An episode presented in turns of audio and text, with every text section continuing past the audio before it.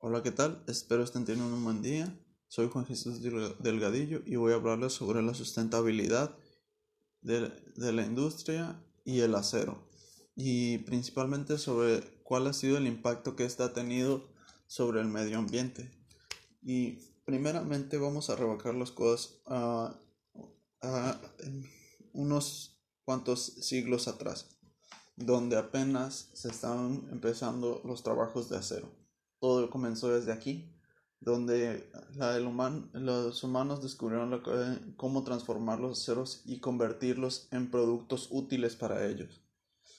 Eh, para, el, para, el, principio de esto no había sido una carga para, para el medio ambiente, ya que como era algo difícil de, de realizar, no se puede, no, eso quiere decir que aún no existía la producción en masa entonces lo que, eh, lo que está pasando ahora en estos días es que la tecnología ha avanzado de una, de una manera increíble.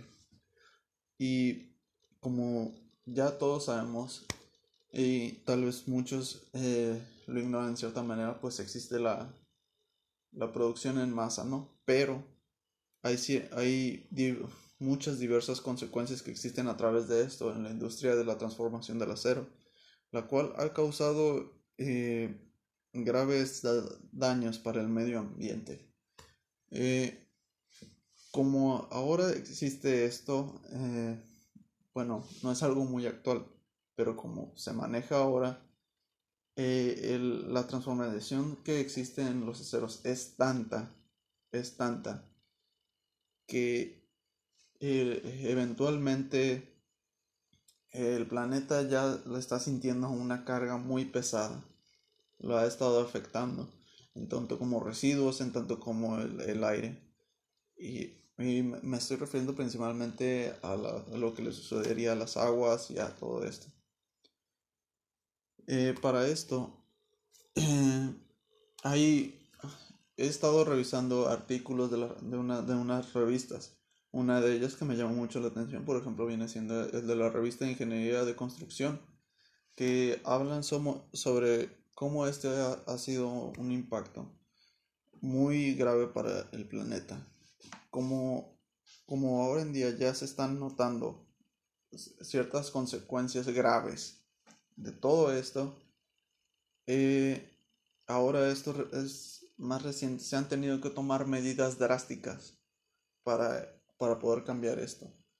Eh, y no solo en el, en el ámbito de, de, la transformación del acero, ya en cualquier eh, producción en masa que sea la implicación de dañar al medio ambiente, por ejemplo, un pequeño ejemplo que tal no tiene que ver con el acero, que puede ser que nace mucho en México, pues eh, eliminaron la, el labor de de la creación de popotes, debido a que éste dañaba los mares.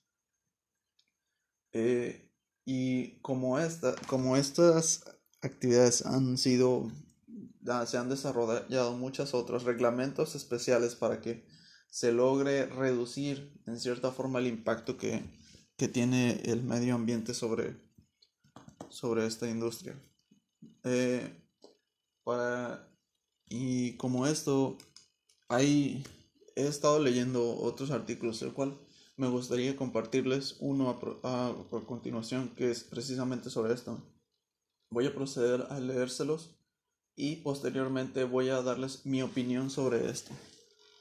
Primeramente, el impacto ambiental que la industria tiene como el medio ambiente y los recursos naturales ha sido considerable, no tan solo como resultado del crecimiento del producto, sino también gracias a dichos crecimientos se, concentró en, sectores de alto impacto ambiental.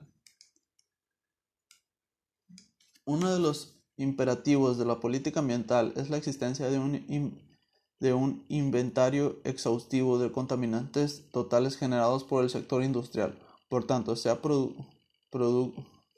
procurado estimar la importancia de las diferentes industrias a través del medio los métodos indirectos. Destacan entre los giros industriales que más afectan el ambiente la, petroquímica básica, la química y la industria metalúrgica. que en total pueden representar más de la mitad de la contaminación generada por el sector. En materia de residuos peligrosos, la industria química básica, secundaria y petroquímica son las principales generadoras de residuos industriales. Le siguen las industrias metalúrgicas y metalúrgicas básicas y la industria eléctrica. Dada la, dada la desigualdad distribuida geográfica de la industria y la dispersión y la, y la, y la industria y la dispar, dispar presencia de tipo de industria en cada región, sus efectos ambientales difieren sustantivamente. Se puede distinguir estando con una alta intensidad de generación de contaminación con relación a su producto, como, como parece ser el caso de Chiapas, Guanajuato, Querétaro, Tabasco, Tamaulipas, Tlaxcala y Veracruz. Otros estados, en cambio, a pesar de su alta concentración de industrias, presentan una baja intensidad de contaminación por unidad de producto industrial, como es el caso del Estado de México, Puebla, Jalisco, Nuevo León y el Distrito Federal. Cabe señalar que en el análisis anterior no considera la existencia de equipo de control, sino las características tecnológicas de los procesos industriales analizados. Si bien una parte importante de las industrias de mayor tamaño han incorporado equipos de control atmosféricos y de tratamiento de aguas residuales, lo que hace disminuir sensiblemente su aportación mediante indirectamente, medida indirectamente. Eh, antes voy a hacer un pequeño paréntesis para antes de continuar, ya que acabo de recordar algo. Eh, entre esas consecuencias, también leí que había, existían dos ciudades en el mundo que habían tenido que ser evacuadas totalmente. No en México. Eh, tuvieron que ser evacuadas totalmente debido a su alto grado de contaminación. Y tampoco es por radiación, eh, pero es por su alto grado de contaminación industrial que hubo en esas ciudades. Eh, tanto es así que existen fotos tomadas desde, desde, la, desde, desde, el, desde el aire, las cuales tan fuerte es la contaminación que no permite ver la ciudad claramente. El, eh, toda la contaminación impide ver una clara vista de la ciudad. Y esas dos ciudades, hasta donde tengo entendido, siguen abandonadas debido a estos conflictos. Y pues al parecer Ciudad de México, yo, yo pienso personalmente ya que va, va a terminar pasando lo mismo, porque según he escuchado, eh, ahora no todos pueden estar manejando el carro a diestra y siniestra en el camión. Según he escuchado, tienen, tienen unos turnos para estar manejando los autos, porque ya es demasiada la contaminación y no logran controlarla. Bueno, proseguiré con, con, este, con este artículo que les quiero mostrar. Se enfrenta así a un problema complejo que tiene relacionado con la estructura del sector industrial en México, que se ilustra adicionalmente en el punto siguiente. La, industria azucarera presenta efectos continuamente sobre el agua derivados de su elevado consumo energético. Sus descargas de alta temperatura y gran contenido de, mate de materia orgánica, además, contribuye a la contaminación del aire por la utilización de combustóleo y vagoso, eh, careciendo totalmente de equipo de control de emisiones. Y esta, como esta, hay muchas que no les importa controlar las emisiones de gases y ninguna otra cosa que contamine el medio ambiente.